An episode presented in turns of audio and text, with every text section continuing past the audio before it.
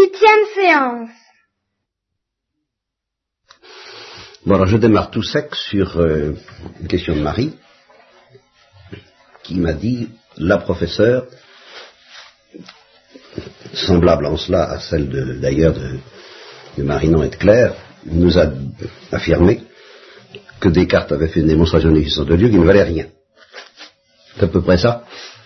Bon, alors Claire et Marinon souscrivent que leur prof en dit, en dit autant. Florence, pas entendu parler. Bien. Alors, Marie me dit, euh, bah, dépêchez-vous de nous faire une démonstration de l'existence de Dieu qui vaille quelque chose, afin qu'on ait la parade.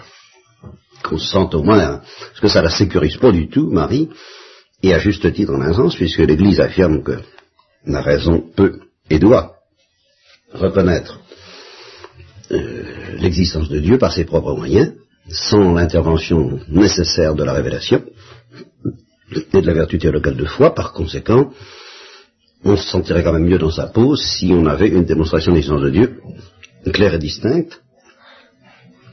Ah ah, claire, claire sans venir le... Pourquoi tu as réagi parce que j'ai dit claire et distincte? C'est une expression cartésienne. C'est une expression cartésienne, d'accord. Bon, alors, euh, ben justement, c'est moins facile d'être, de ne pas être cartésien qu'on ne le croit. C'est Marinon l'appelle, comment est-ce qu'elle l'appelle René Lachouffe là Comment tu l'appelles René Lachouffe, ce qui signifie, euh, ça signifie quoi La honte. Bon, eh bien, c'est tout de même une, c'est une maladie dont on est beaucoup plus difficilement guéri qu'on ne le croit, le cartésianisme. Alors, si Marie et bien d'autres me demandent une démonstration qui soit en fait une démonstration de type cartésien, ça prouve qu'elle est déjà tellement intoxiquée par le cartésianisme, euh, sans en douter, mais elle n'est pas la seule, rassure-toi Marie, que, euh, ben justement, euh, il suffit pas de dire Descartes euh, petit esprit, Descartes la choufre, euh, ça veut dire qu'on n'est pas, on n'est pas, on n'est pas guéri, on n'est pas délivré du rationalisme euh, intempérant, paranoïaque et dément, dont Descartes n'est pas le seul responsable d'ailleurs sur la Terre, enfin dont il est un des principaux responsables dans notre culture actuelle. Alors, je vais essayer de vous montrer déjà dans un premier temps qu'en effet, c'est pas si facile que ça de ne pas être cartésien, que bien des gens qui semblent s'opposer au cartésianisme sont encore cartésiens. Alors pour ça, je, je, retiens une seule chose, pour commencer, hein, parce qu'il y en aura beaucoup d'autres à dire, une seule chose. Justement, les idées claires et distinctes. Bon. Descartes rêve d'un fonctionnement de la raison pure à partir des idées claires et distinctes que nous trouvons en nous déposé au fond de notre intelligence, de notre raison. Alors, Descartes dira par le Créateur une fois qu'il aura démontré l'existence de Dieu. Mais ceux qui ne croiraient pas l'existence de Dieu, mais qui auraient d'une tendance analogue, comme Platon qui croit, si on veut, à l'existence de Dieu, mais pas du tout de la même manière que Descartes, parce que Descartes est un chrétien et que Platon ne l'était pas, ce qui change beaucoup de choses. Vous vous en doutez, ben Platon, lui aussi, euh, croyait que nous avions des idées innées au fond de notre esprit et que la, la science consiste, est-ce que vous connaissez cette théorie-là? Vous en avez entendu parler? Une théorie platonicienne de la science. Ça s'appelle la théorie de la réminiscence. C'est une sorte de psychanalyse spirituelle par laquelle on trouve dans son inconscient la science déjà faite, la science oubliée. La science, nous, l'avons oublié en naissance. C'est d'ailleurs très proche de la doctrine de la réincarnation, cette affaire-là. Nous naissons avec une science engloutie, comme l'Atlantide. Elle est engloutie au fond de notre esprit, alors nous l'avons oubliée. Et la science, la maïotique de Socrate, vue par Platon, ça consiste un petit peu à retrouver, grâce à cette maïotique, cette science qui gît au fond de notre esprit, cet univers intelligible, parfaitement intelligible, qui a ceci de commun avec l'univers de Descartes, c'est que, en effet, c'est un univers intelligible coupé du sensible, libéré des impuretés du sensible parce que pour Platon comme pour Descartes, le sensible, ben c'est pas intelligible quoi. Et un intelligible immergé dans le sensible, ben c'est un intelligible moins pur, moins satisfaisant qu'un intelligible délivré du sensible. Et ça, je suis d'accord avec Platon et avec Descartes là-dessus. Un intelligible délivré du sensible est plus satisfaisant, et je m'empresse de le dire ce soir, et vous verrez pourquoi, plus satisfaisant et plus intelligible qu'un intelligible immergé dans son, mélangé au sensible, qui, en un sens, est impur. Bien, ça c'est vrai. Seulement, ce qui est faux, c'est le rêve de Platon et le rêve de Descartes, selon lequel nous aurions au fond de notre, de, notre âme des idées intelligibles pures, qu'on appellera des idées innées, si vous voulez, c'est-à-dire qu'elles viennent avec notre naissance, elles viennent avec nous en naissant, ou plutôt elles viennent avec nous au moment de la création, de, de, la, de la production de notre âme, de notre intelligence, elles arrivent dans l'existence avec ces idées intelligible, pur, que Platon essaiera de retrouver, et Descartes aussi. La seule différence, c'est que pour Platon c'est difficile, pour Descartes c'est très facile, et suffit de suivre sa méthode. Et il y, a une deuxième différence beaucoup plus profonde, mais dont je vous fais grâce, parce que je ne peux pas tout vous dire ce soir. Mais revenons à Descartes. Donc, il existe en nous, euh, indépendamment de l'expérience sensible, des idées claires et distinctes. Si nous voulons faire œuvre de science, c'est-à-dire si nous voulons faire une œuvre de raison rigoureuse, il faut partir des idées claires et distinctes. Et en particulier, si nous voulons démontrer l'existence de Dieu, il faut partir des idées claires et distinctes. C'est la seule manière euh, rigoureuse de procéder pour la raison que de partir des idées claires et distinctes, qui, elles, n'ont rien à voir avec le sensible et avec l'expérience sensible. Il faut s'enfermer dans un poil, non seulement matériel, mais spirituel, euh, se couper de l'expérience sensible, rechercher les idées claires et distinctes et raisonner à partir de là. Bon, eh bien, je dis que dans notre civilisation, tout le monde est cartésien. Je veux dire par là que même ceux qui ne veulent pas faire ça, ceux qui ne veulent pas faire ça, car il y en a beaucoup qui ne veulent pas faire ça, il y en a beaucoup qui se rendent bien compte que bah, on se coupe de la réalité qu'on ne la retrouvera jamais avec un système pareil. Ça c'est évident, il y en a beaucoup qui sentent ça. Mais ils font à Descartes une concession terrible. Je vous donner un exemple, Bergson, par exemple, et, mais, et bien d'autres. Ils font une concession, une concession terrible. Ils, subissent vraiment l'effet d'un tour de précipitation. Descartes leur disant c'est le seul usage sérieux de la raison, et ben ils disent oui, d'accord, mais ça m'intéresse pas. Et alors ils passent ailleurs. Et par conséquent, ils envoient promener la raison. Ou alors, s'ils n'envoient pas promener la raison, ils reconnaissent que la raison pure, et alors là, par raison pure, il faut entendre la raison fonctionnant sans coup de pouce, venant d'autre chose que de la raison. C'est-à-dire venant de la poésie. Un petit coup de pouce venant de la poésie, un petit coup de pouce venant du sentiment religieux, un petit coup de pouce venant de la révélation, un petit coup de pouce venant de l'imaginaire, du sentiment de la durée, de l'intuition créatrice bergsonienne, un petit coup de pouce venant d'ailleurs que de la raison, fonctionnant normalement. Eh bien, euh, sans petit coup de pouce, la raison ne peut rien faire. Vous voyez? Alors, euh, euh, eh bien, quand on dit ça, c'est qu'on est cartésien. Parce que ça, ça vient à, accepter et à avouer que la raison pure, sans coup de pouce, n'a qu'une manière de fonctionner, c'est avec des idées claires et distinctes. Moyennant quoi, est-ce qu'elle est va se coltiner sérieusement avec le réel, c'est un autre problème. Mais on, on accorde ça. Et alors, dans une sorte de désespoir, comme Bergson, puisqu'il n'y a pas d'autre fonctionnement sérieux de l'intelligence que celui des idées claires et distinctes, puisque Bergson sent bien qu'avec les idées claires et distinctes, on ne mord pas vraiment sur le réel le plus profond, que Bergson appelle la durée, donc c'est son affaire, peu importe, ce qui est vrai, c'est qu'en effet, on ne mord pas sur le réel le plus profond avec des idées et distinctes, c'est pas vrai. Alors, ben dira, ben, il faut chercher la vraie philosophie, la, vraie, la, seule manière de mordre sur la réalité la plus profonde de l'être humain, donc d'être sage, c'est de sortir de l'intelligence. Il va jusque-là, les personnes. Ou, dans les gens, dans le cas de gens qui sont moins absolus que personne, eh bien de donner un petit coup de pouce qui fait que, par exemple, euh, grâce aux sentiments, aux intuitions du cœur, le cœur a ses raisons que la raison ne connaît pas, eh bien la raison va tout de même arriver à déboucher dans le réel, dans les profondeurs du réel, mais pas toute seule, pas pure. Mais alors, si vous vous êtes laissé convaincre par ça, et ce que, par exemple, votre prof de philo entend savoir qu'on peut défendre n'importe quoi, ce qui veut dire qu'on n'a pas de prise sur le réel qui soit solide. Quand on a une prise sur le réel qui est solide, on ne peut pas dire n'importe quoi. On dit ce qui est ou ce qui n'est pas, mais pas n'importe quoi. Si on peut dire n'importe quoi, ça veut, dire qu'on avoue qu'il n'y a pas de prise sérieuse sur le réel en dehors d'un certain art de vivre auquel on peut arriver, peut-être, et alors on a un- une prise sur le réel grâce à cet art de vivre. Mais ce qu'on dit est, en quelque sorte, irresponsable à chacun de se débrouiller pour démontrer ce qu'il peut. Et bien, quand on dit ça, ça vient à dire, ah, si nous pouvions raisonner à partir d'idées claires et distinctes et appréhender le réel à partir d'idées claires et distinctes, alors là, ça pourrait être sérieux. On ne pourrait pas dire n'importe quoi. Par exemple, en maths, on ne dit pas n'importe quoi. On a des idées claires et distinctes, il y a des dérivés et des constantes où il n'y en a pas. Ça, c'est des choses, c'est sérieux. Ça, c'est, c'est- c'est- on, on rigole pas avec ça. Mais dès qu'on sort des idées claires et distinctes, alors on dit n'importe quoi. Mais il n'y a pas de rigueur en dehors des idées claires et distinctes. Alors, tout le monde est convaincu de cela.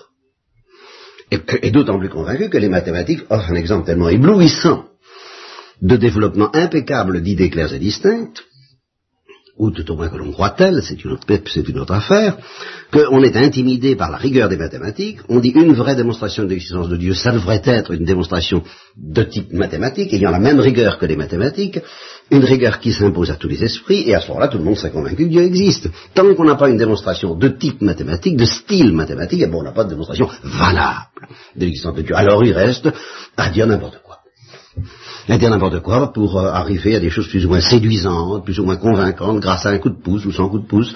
Euh, bon, eh bien tous les gens qui pensent comme ça, soit qu'ils aiment la raison, ce sont les rationalistes, soit qu'ils ne l'aiment pas, ben c'est tous, c'est le reste des gens, c'est-à-dire euh, beaucoup de gens, mais intimidés par les rationalistes, c'est les poètes, c'est les magiciens, c'est les religieux, c'est tout ce que vous voudrez, c'est les imaginatifs, euh, c'est les sensibles, mais ceux-là disent, ils abandonnent la rigueur à la raison pure de type mathématique. Et ils ne conçoivent pas, ils ne soupçonnent pas qu'il peut y avoir une autre rigueur que celle-là.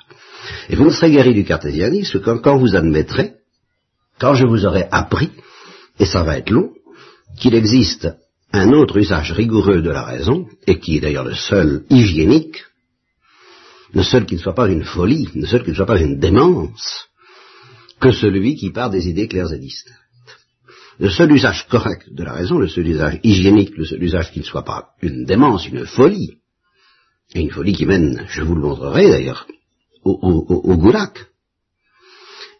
il y a un lien étroit, c'est celui qui, loin de prétendre, loin d'avoir l'orgueil, car c'est un orgueil, c'est pour ça que c'est grave tout de suite, de partir et de fonctionner dans le monde des, dans ce que Baudelaire appelle de jamais sortir des nombres et des êtres, vous voyez, il associe les nombres et les êtres, c'est-à-dire ne jamais sortir des idées claires et distinctes.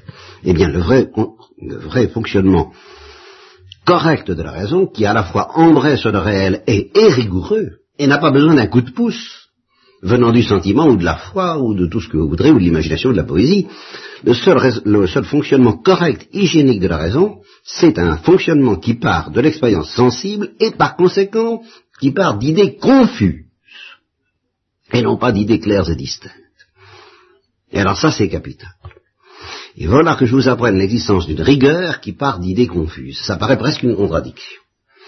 Et justement, il y a une sorte de révolte de l'orgueil intellectuel qui ne veut pas de ça, parce que c'est c'est pas rigolo, vous savez. C'est pas satisfaisant du tout. C'est très humiliant d'être obligé de naviguer au milieu d'idées confuses, qui sont confuses au départ, qui deviennent de plus en plus claires à l'arrivée, mais jamais parfaitement claires, parce que jamais complètement dégagées du sensible, et cependant d'arriver à des certitudes absolument rigoureuses, et d'autant plus rigoureuses, et qui mordent alors là sur le réel, parce que je vais y revenir à propos des mathématiques, des certitudes euh, plus profondes que les certitudes mathématiques. Beaucoup plus profondes et beaucoup plus solides que les certitudes mathématiques. Et cependant, beaucoup plus pauvres à certains égards que les certitudes mathématiques. Alors, j'en arrive donc à ce paradoxe, qui est le suivant.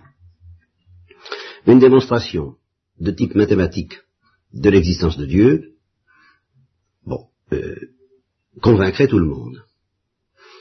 Eh bien, l'Église, et parce que n'oubliez pas que nous sommes en théologie, affirme l'existence d'une démonstration de l'existence de Dieu qui est beaucoup plus profonde que la démonstration de style mathématique dont rêve Marie, et qui, bien, justement parce qu'elle est plus profonde, justement parce qu'elle est plus profondément rigoureuse, et plus rigoureusement profonde, justement parce qu'elle est autrement exigeante, et austère, et difficile, et, grave qu'une démonstration mathématique, en fait, elle sera comprise et acceptée par très peu d'esprits. Voilà le paradoxe très gênant à avaler. Que cette démonstration rigoureuse ne va convaincre personne. alors, je m'explique, ça ne va convaincre personne. Non, cette démonstration rigoureuse va guérir un certain nombre de gens, mais elle ne va pas les convaincre. Ou si vous voulez, elle a ceci de, à la fois de merveilleux et de fâcheux, c'est qu'elle ne peut pas convaincre sans guérir. Et sans guérir de quoi? Eh bien sans guérir, euh, en fin de compte, justement, des ténèbres dues au péché originel, entre autres. Et parmi les ténèbres qui viennent du péché originel, il y a justement ce rêve d'un univers intelligible pur, qui fonctionnerait sans les aléas du sensible et qui, nous précipite dans des, dans des catastrophes euh, euh, interminables. Et euh, il n'y a pas que depuis Descartes qu'on a commis ce péché. On l'a commis depuis Descartes de manière particulièrement grave, mais on le commettait déjà avant. Ben, la preuve, l'exemple que je vous donnais, Platon. Et puis du manière générale, toute la tradition hindoue a cette tendance, cette tentation permanente de s'évader du sensible pour atteindre l'intelligible, la vérité, la, lumière. Ben, ça n'est pas possible sur la terre de cette façon-là. Et c'est pas de cette façon qu'on atteint la vérité. C'est une manière qui est finalement beaucoup plus pauvre. Alors, conséquence va falloir vous guérir du cartésianisme ou du rationalisme. C'est pas fait. Croyez pas que ce soit fait. Ça va se faire euh, au long des mois qui viennent, si, si, vous sommes fidèles à nous retrouver. Enfin, c'est une singulière entreprise. Je ne suis pas. J'ai découvert moi-même en faisant ces cours avec vous que j'y ai acquis en réfléchissant à ce sujet euh, depuis la dernière fois une espèce de lucidité un peu plus grande qu'avant sur justement l'extraordinaire euh, paradoxe et l'extraordinaire guérison que ça implique de découvrir que la raison fonctionne à partir du sensible. Et que c'est la raison pure qui fonctionne à partir du sensible, pure de tout ce qui n'est pas le fonctionnement normal de la raison, c'est-à-dire sans la foi, sans les sentiments. Bon, cette raison pure ne peut pas, n'a rien à se mettre sous la dent si elle n'a pas une expérience sensible à se mettre sous la dent. Et alors, je vous donne d'ailleurs, pour vous faire plaisir, parce que je suis, selon l'expression, familière dont je suis coutumier, je suis vache, euh, je vous donne le schéma général de la démonstration de l'existence de Dieu à partir du sensible. Justement. Alors ça c'est très très très confus, très grossier, ce ne sera pas critiqué. Nous aurons le temps de le critiquer au, long des, des, semaines et des mois. Bon, quelle est la première certitude, mais alors certitude, que me donne l'expérience sensible, que donne à ma raison l'expérience sensible par laquelle la raison se coltine avec le réel, car elle n'a pas d'autre moyen de se coltiner avec le réel que l'expérience sensible, bon ben c'est qu'il y a quelque chose. Mais c'est tout de même pas, euh, c'est très confus, c'est pas clair. Il y a quelque chose. Et ça se traduira d'ailleurs plutôt par un point d'interrogation, par une phrase interrogative. La, première certitude philosophique, c'est plutôt euh, euh, qu'est-ce que c'est que ça où suis-je Qu'est-ce que je fais là-dedans? Où, sommes-nous? De, plaît-il? De quoi s'agit-il? Enfin, euh, euh, hein? Voilà, comme on se trouve dans une pièce inconnue, euh, justement, c'est cette espèce de surprise et de conscience de l'obscurité du mystère de notre situation qui fait le point de départ de la philosophie. Donc, pas du tout une idée claire et distincte, mais au contraire, la prise de conscience aiguë qu'on n'est pas dans des idées claires et distinctes. Il y a quelque chose, mais quoi? Voilà, il y a quelque chose, mais quoi? Alors là, euh, euh, c'est riche d'une certitude extraordinaire et que rien ne m'enlèvera, moi, tant qu'on ne m'aura pas complètement euh, coupé la tête ou que le démon ne m'aura pas complètement achevé, même si je perds la foi, ben, je saurai qu'il y a quelque chose. J'ajouterai mais quoi? Mais je ne vais, pas, vais pas perdre comme ça, parce que c'est infiniment précieux et qu'un animal n'arrive pas à ça, la certitude qu'il y a quelque chose. Bon. La deuxième, le, deuxième étape dans la démonstration de l'existence de Dieu, c'est que tout ce que j'ai sous le nez ben, c'est imparfait, aussi, et que moi-même je suis imparfait, et que tout ce que j'ai sous toutes les réalités que j'ai sous une ou plusieurs, j'en sais rien, je ne tranche pas, je suis dans les idées confuses, je suis pas dans les idées distinctes, tout ça n'est pas satisfaisant, c'est confus et puis c'est pas parfait. La troisième certitude, c'est la certitude clé, ce qui est imparfait euh, doit être produit et créé, et de, créé c'est le mot clé, mais doit être produit dans l'être par un être parfait, que j'appelle précisément créateur ou Dieu. Et voilà la démonstration de l'existence de Dieu. Mais cette démonstration part du fait qu'il y a quelque chose. Elle ne part pas d'une idée de Dieu. Ce qui est là, le, reproche fondamental que Kant et tous les autres, euh, et à juste titre, font à la preuve cartésienne de l'existence de Dieu. Qui part d'une idée claire et distincte et dit cette idée ne peut pas me tromper. Mais si, mais si, parce que, et je vais terminer là-dessus pour aujourd'hui, parce que ça fait quand même pas mal de choses que je vous ai dites en vitesse, les mathématiques c'est très satisfaisant, mais les mathématiques ça porte sur l'imaginaire. Et voilà pourquoi personne ne discute. C'est pas seulement parce que ça n'a pas de conséquences morales. Si je démontrais mathématiquement l'existence de Dieu, il y aurait tout de suite des contradicteurs. Premièrement, parce que l'existence de Dieu peut paraître gênante. C'est pas vrai.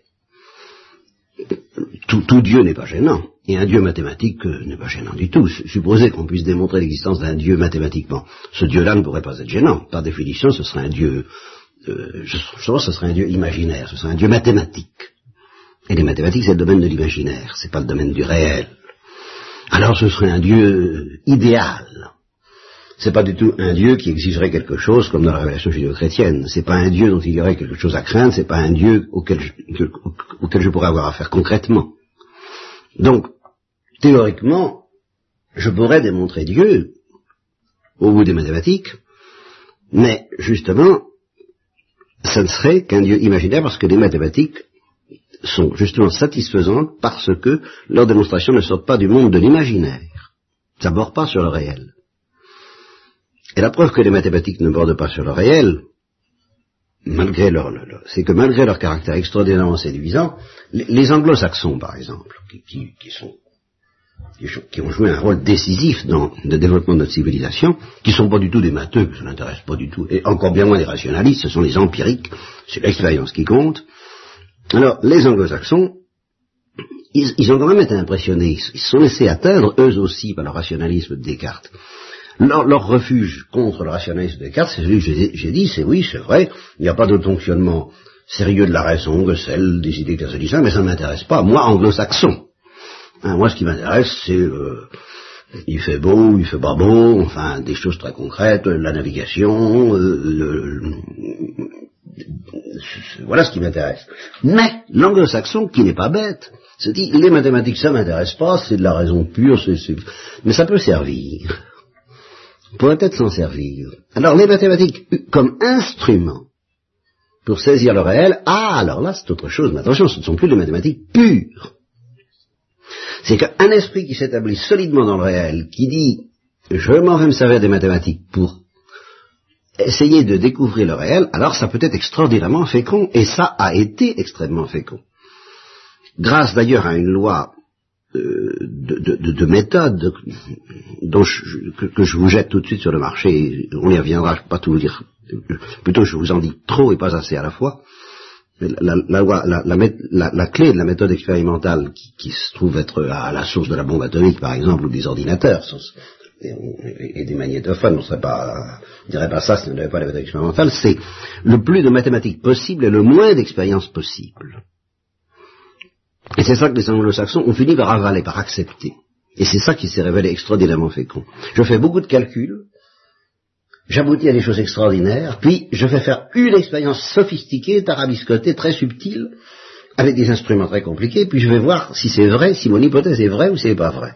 Donc, le, moins souvent possible, j'aurai à faire l'expérience, mais alors, alors ça sera d'une importance cruciale, c'est justement ce qu'on appelle une expérience cruciale, parce que je saurai si mes calculs mordent sur le réel ou s'ils ne mordent pas sur le réel. Alors ce sont d'énormes calculs. Je me rappelle, mon professeur de physique, qui n'avait pas du tout compris ces choses-là, parce qu'il était plutôt anglo-saxon de tempérament, c'était un matérialiste épouvantable, et il disait d'Einstein, il disait c'est pas un physicien, c'est un mathématicien. Les, la physique, ça, consiste à prendre une balance, une balance, un instrument de mesure, quand même, oui, et à faire des expériences, mais pas à faire des calculs. Ben, il se trompait. Einstein a fait d'immenses calculs, et, mais il a trouvé le moyen de les faire vérifier, et il s'est trouvé que la vérification de ces immenses calculs d'Einstein, ben, ça a donné justement euh, la plupart des choses avec lesquelles nous vivons aujourd'hui, ou dont nous tremblons aujourd'hui. Parce que ça, ça a été donc une manière de mordre sur le réel, mais une manière aveugle. vous voyez ce que je veux dire? Nous, faisons des mathématiques, nous sommes en dehors du réel, nous sommes dans le monde des idées, des pures intelligibles, des idées claires et distinctes, sauce mathématiques, ce qui, ce qui signifie pas clair et distinct tout court. Là encore, je ne peux pas vous dire tout. Bon, mais enfin, nous sommes dans, dans, dans un univers clos, dans un poêle mathématique. Bon. Comme le diront les successeurs de Kant, nous ne savons pas du tout qu'est-ce que ça a à voir avec le monde extérieur. Nous, non, bon, mais ça, on y renonce. Justement, c'est la démence rationaliste, on y renonce. Et on développe notre petite affaire. Mais comme on est anglo-saxon, on se dit, ben, on ne peut même pas se désintéresser de savoir, on va essayer de voir quel impact ça peut avoir sur le monde extérieur. Alors on, on, on fabrique des expériences tarabiscotées, mais qui ne nous livrent pas du tout euh, la clé du monde. Ça nous assure que ça marche. Mais pourquoi ça marche? On ne sait pas. Mais ça marche. Et un anglo-saxon, alors justement, le rationaliste dit, bon, mes constructions sont parfaites, L'anglo-saxon dit je ne sais pas pourquoi ça marche, mais ça marche, c'est tout ce qui compte. Mais le rationaliste ne comprend rien à la réalité extérieure puisqu'il s'en désintéresse. Et l'anglo-saxon ne comprend rien non plus à, la réalité extérieure parce, parce que ce qui l'intéresse, c'est pas de comprendre, c'est que ça marche. Et le résultat, ça a été la civilisation formidable, le développement technique formidable dans lequel nous sommes. Seulement, il y a un autre domaine dans lequel aussi euh, ce délire rationaliste et c'est celui qui est dans à votre programme de philosophie cette année, où euh, il s'est aperçu qu'il ne mordait pas sur le réel. Et il s'est dit, mais il faut mordre sur le réel. Vous voyez, là je vous montre le domaine des sciences. On se dit, ben, si on fait des maths, on fait des maths, on fait des maths, euh, on ne mord pas sur le réel. Bon, qu'est-ce qu'on va faire? La méthode expérimentale, les expériences cruciales. Et on mord sur le réel. Et c'est vrai. Bon. Et c'est vrai avec le développement technique énorme que ça entraîne et le problème que Bergson posait au sujet de ce, développement technique, il faudrait un supplément d'âme parce que c'est tout de même un peu vertigineux, c'est fascinant, c'est formidable, c'est merveilleux, mais qu'est-ce que ça va donner? Le, bonheur ou la catastrophe? Alors ça, hein, il faudrait un supplément d'âme. Et il faudrait voir le réel d'une manière qui ne soit pas uniquement dû aux mathématiques ou aux expériences de physique. Bien. Dans le domaine philosophique, qui justement pourrait nous apporter le supplément d'âme, il y a eu des cartes. Au départ, les idées claires et distinctes, le créateur garantit que ça répond à, que ça mord sur le réel. Premier étage de la fusée. Deuxième étage de la fusée, Kant. Pas vrai. On n'a aucune garantie que ça mord sur le réel. Tout ce qu'on sait, c'est que c'est la raison qui se fabrique elle-même des objets à partir d'un certain contact avec le sensible, mais qui est, qui est aussi mince que possible, et euh, sur laquelle elle projette ces, catégories, et elle fonctionne en quelque sorte en circuit fermé à partir du moment où elle a reçu euh, un petit déclic venant du monde de la chose en soi, mais un petit déclic aussi bref que possible, elle fonctionne toute seule. C'était plus logique que Descartes, mais c'était pas encore suffisamment logique. C'était le deuxième étage de la fusée. Mais le troisième étage de la fusée, l'idéalisme parfait, la conséquence parfaite de la philosophie des idées quasi distinctes, c'est Hegel. Avec Hegel, l'esprit qu'on fonctionne en circuit fermé rigoureusement pur. La région dialectique se fabrique elle-même ses objets sans aucune intervention de l'expérience sensible. Et sans aucune référence à un univers autre que l'univers de la raison. Alors là, on est dans la démence ultime, dans la paranoïa suprême. Et à ce moment-là, on s'aperçoit tout de même, un certain nombre de gens, alors là, pas seulement les anglo-saxons, se sont aperçus tout de même que cette philosophie de Hegel, avec la raison dialectique, ben, ça tourne complètement dans le vide, que ça n'a rien à voir avec le réel, et que si on veut que ça morde avec le réel, il va falloir injecter quelque chose d'autre. Et alors là, eh bien, ce sont les marxistes. Et ils ont trouvé le moyen que cette raison dialectique, qui reste la raison dialectique, et c'est pour ça que le matérialisme s'appelle dialectique, qui donc vient des idées claires et distinctes, et c'est pour ça que les marxistes ont toujours réponse à tout, parce que ce sont des rationalistes, parce que ce sont des cartésiens. Eh bien, ils mordent non plus sur le réel physique, mais sur le réel politique et sur le réel économique, et c'est ça qui donne le goulag. C'est pour ça que c'est pas rigolo du tout, cette petite histoire du cartésianisme et du rationalisme. Bon, alors je vous en ai dit pas mal à propos de la démonstration de l'existence de Dieu, le fonctionnement pauvre de la raison humaine qui est à partir du sensible et du confus, le fonctionnement riche, paranoïaque, dément, orgueilleux à partir des idées claires et distinctes et qui mène au goulag. Voilà. Nous recommencerons indéfiniment à creuser ces choses parce que, alors vous voyez que la démonstration de l'existence de Dieu, ben je vous l'ai donné, l'existence de Dieu, enfin, pour comprendre qu'elle sort complètement du monde universitaire dans lequel vous allez plonger encore quelques mois, comme je vous plains, ou une année de plus, pour Florence, comme je la plains, et, ah bah oui, je comprends pourquoi on ne lui a pas parlé d'existence de Dieu, forcément, on n'a pas, pas encore en philosophie. Bon. Eh ben, il faudra beaucoup de sueur. Platon, quand il dit que les, que les mathématiques c'est bon pour les, pour les adolescents, mais que un mur doit faire de la philo, est-ce que c'est parce qu'il avait pressenti que c'était pas en rapport avec le réel Ou est-ce que c'est, je sais pas, pour autre chose? Là, tu me poses une colle qu'il faudrait que je vérifie. Effectivement, là, il y a quelque chose. euh, Il sentait bien que le réel était plus riche que les mathématiques. Ça, c'est sûr. Mais en même temps, il, était malheureusement convaincu que ce n'est pas le sensible qui, qui allait corriger cette imperfection, mais autre chose.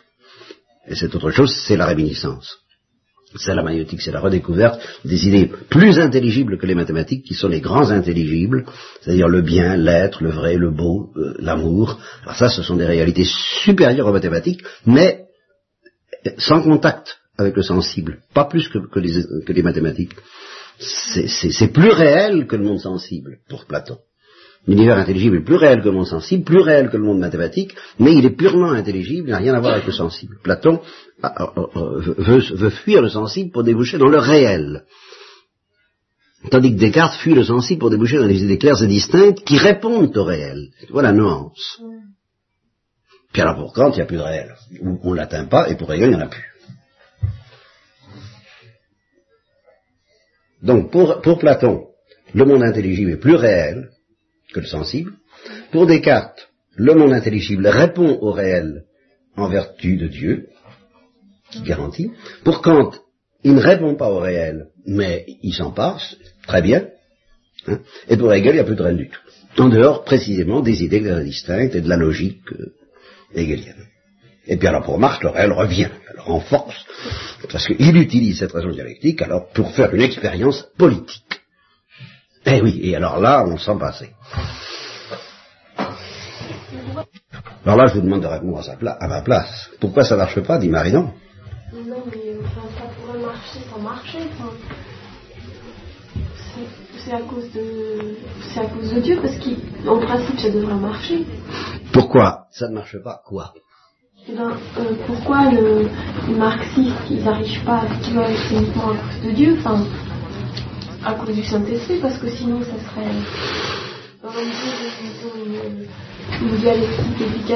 et qui, dans le réel. Puisque ça a marché pour la bombe.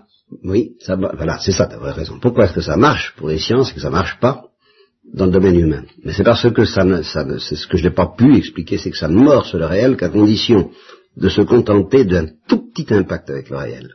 Alors ce tout petit impact a des résultats formidables, mais c'est un tout petit impact. C'est-à-dire que ça ne mord le réel que sous l'aspect où il est quantifiable, où il est mesurable.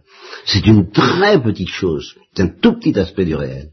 De sorte que quand on utilise la même méthode pour atteindre la totalité du réel humain, on, ne découvre qu'un tout petit bout du réel, le moins important, le moins profond, on passe à côté de l'essentiel, et on fait le laminoir en, exigeant de l'essentiel qu'il se taise et qu'il... C'est comme si on voulait réduire le, monde...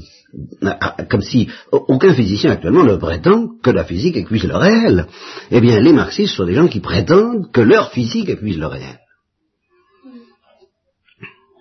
ou, leur, théorie économique, leur théorie politique épuisent le réel. Ils savent tout de l'homme. Euh, même s'ils avaient raison dans ce qu'ils disent, c'est a priori dément. Avec, du- avec des idées claires et distinctes, on ne peut pas remplacer l'expérience sensible. C'est pour ça que ça échoue. C'est parce qu'ils refusent de partir de l'expérience sensible dans sa pauvreté comme étant instructrice. C'est ça que tu comprends pas. C'est pour t'es pas guéri. T'as pas compris que tant, dès qu'on part des idées claires et distinctes, on est déjà fichu parce qu'on est déjà coupé du réel. Il faut partir des idées confuses venant de l'expérience sensible. Alors là, on est dans le réel. Si- sinon, on n'est pas branché.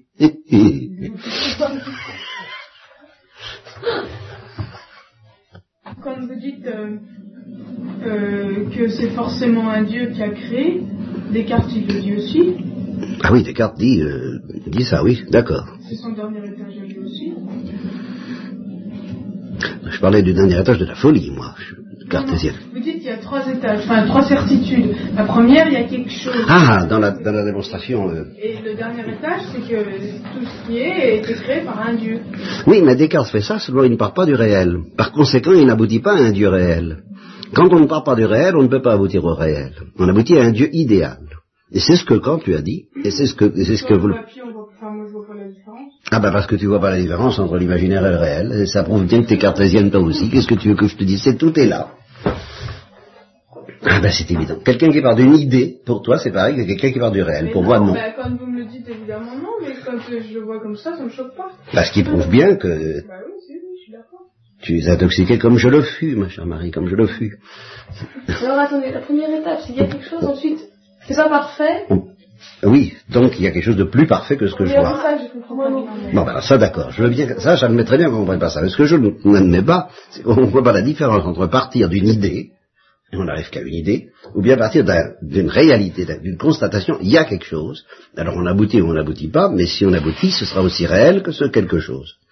Alors évidemment, bon, euh, d'accord, il y a toute une partie que j'ai laissée dans l'ombre, qui est la plus passionnante, qui est la plus intéressante, mais pour pouvoir se coltiner cette partie-là, qui est la plus difficile, il faut déjà que vous soyez purifié un peu du rationalisme et, et que vous compreniez bien la différence. Comment Ah oui, un purgatoire philosophique, exactement. C'est vrai que c'est. C'est pas marrant, hein. Pas du tout. C'est mieux que ça, mais c'est pas marrant. Voilà. C'est comme la poésie, c'est pas les exigences de l'art, c'est pas marrant. C'est mieux que ça, mais c'est pas marrant. Voilà. Bien.